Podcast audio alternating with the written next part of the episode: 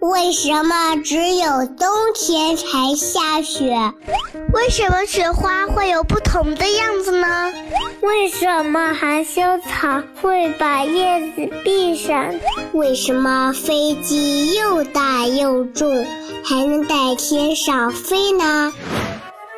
大自然非常奇妙，除了这些，还有更多的秘密等着我们去发现呢。天天告诉你，我的好孩子，你好呀！这里是糊糊妈妈讲故事。今天，糊糊妈妈要继续为你讲《天天告诉你》第七十九集。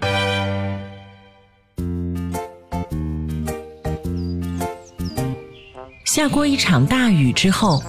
树和山仿佛被洗过一样，变得更加翠绿了。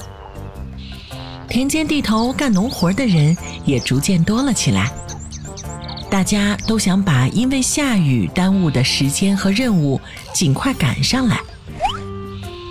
所以这两天，虎子一家忙得不得了。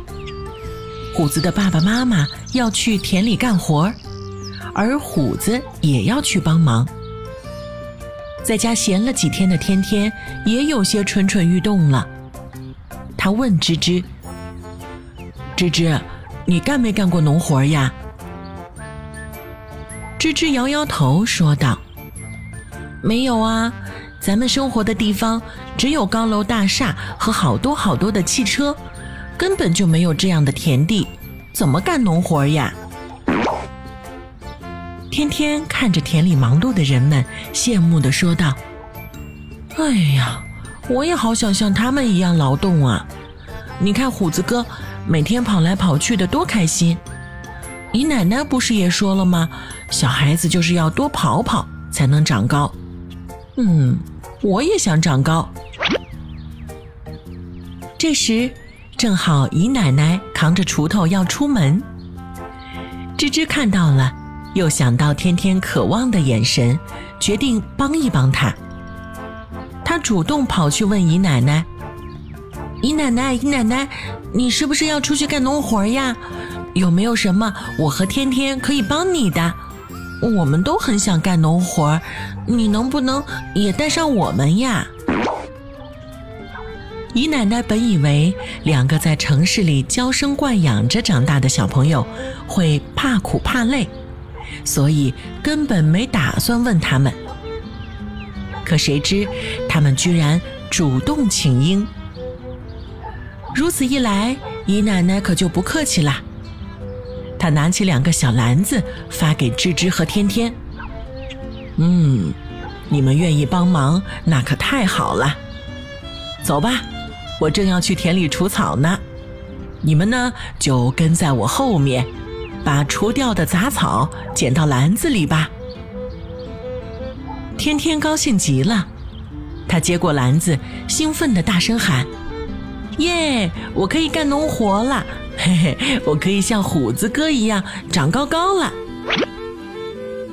姨奶奶呵呵笑着，带着两个小帮手就出门了。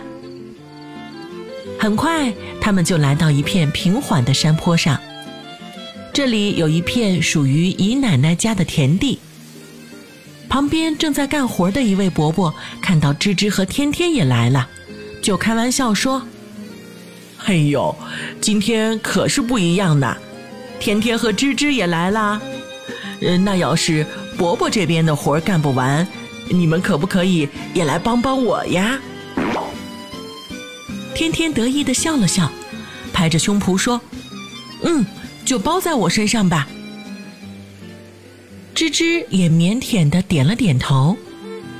可是这一低头，他却看到自己的鞋子上爬着一条深红色的、细细长长、还在不停的蠕动的虫子。吱吱被吓得大叫一声，眼泪也跟着流了下来。他赶紧用力蹬脚。好一会儿才把那条虫子甩下去。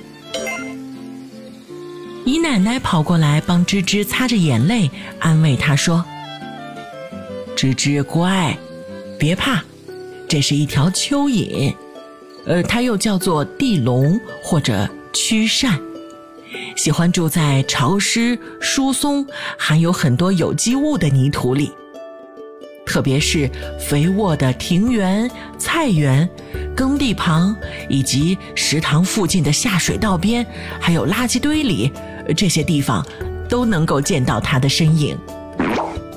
下过雨之后，它们常常从土壤里爬出来，呼吸新鲜空气，顺便晒晒太阳。但如果阳光太过猛烈，蚯蚓就有可能会被晒死，成为一具干尸。蚯蚓是一种很神奇的动物，它不仅雌雄同体。甚至，当它被砍成两半之后，还能够死而复生，继续活着到处爬。这是因为，当蚯蚓受伤时，它血液当中所含的白细胞会全部集中在伤口上，使伤口快速闭合，而伤口上的一些肌肉组织会快速融化，形成新的细胞团。这时，原本位于蚯蚓体腔内隔膜中的还没有分化的原性细胞，就会跟已经溶解的肌肉细胞连在一起，在伤口上形成一个个结节状的凸起，称为再生芽。而蚯蚓的消化道、血管，还有神经系统等组织的细胞，经过许多分裂。可以快速的向再生芽内不断的生长，于是这条蚯蚓就能够再生出另外一个头来，而另一端也会再生出另一条尾巴来。就这样，一条蚯蚓被砍成两半之后，不仅不会死，还会变成两条蚯蚓呢。惊魂未定的吱吱听完了姨奶奶的讲解之后，就不再哭了呢。他从来都不知道还有这样神奇的动物，现在已经小跑着过去观察蚯蚓了呢。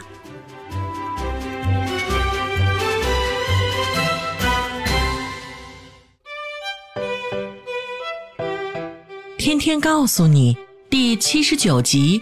一分为二的蚯蚓，今天就为你讲到这儿了。